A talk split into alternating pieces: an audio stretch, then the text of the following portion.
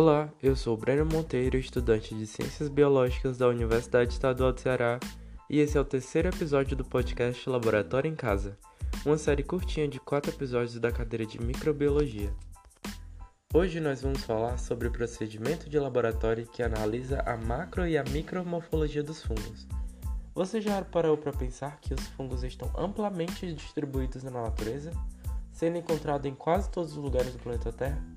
Pois é, Alguns deles vivem na matéria orgânica, na água e no solo, como os safróficos, e outros, como os parasitas, vivem na superfície ou no interior de animais e vegetais.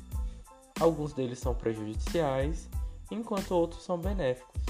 Por exemplo, alguns fungos filamentosos e leveduras são benéficos para o homem, auxiliando na indústria alimentícia através da fabricação de queijos, cervejas, vinhos e outros alimentos e na indústria farmacêutica através da produção de antibióticos.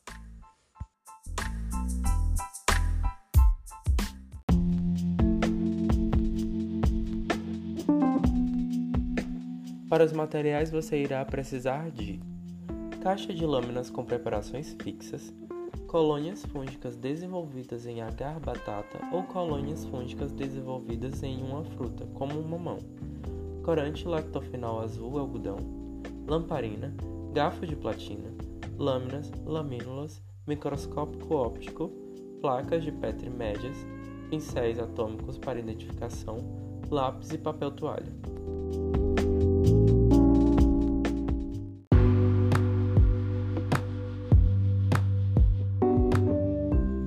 Para dar início aos procedimentos da aula prática, você coloca uma ou duas gotas do corante lactofinol azul algodão sobre uma lâmina de microscopia limpa.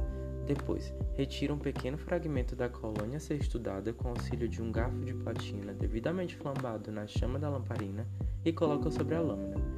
Ou utiliza a lâmina partida ao meio para tirar fragmentos das lesões fúngicas da fruta. Depois, cobre essa lâmina com uma lamínula. Depois, observa ao microscópio óptico na objetiva de 40%, procurando estruturas é, de frutificação e de ornamentação.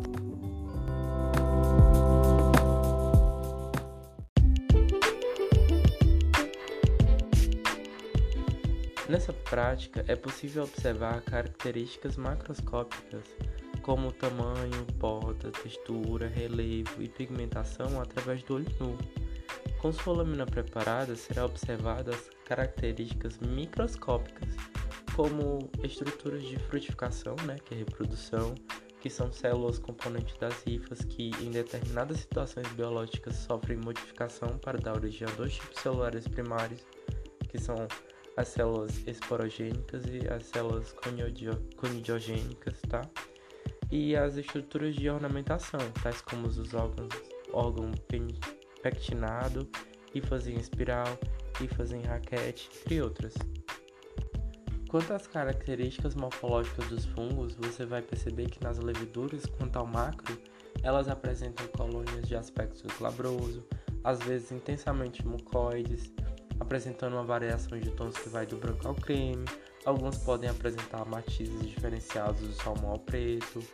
No micro, é, numerosas estruturas redondas ou ovuladas, unicelulares e algumas apresentando brotamento, denominadas blastoconídeos. Nos fungos filamentosos, no macro, elas vão apresentar colônias com imensa diversidade de relevo, texturas e pigmentações, e no micro é constituído por um conjunto de estruturas tubulares, denominadas hifas, que quando agrupadas elas denominam-se micélios, tá? E é isso, galera. Espero que vocês tenham gostado. Esse foi o episódio de hoje. Eu fico por aqui e até o próximo e último episódio. Tchau, tchau.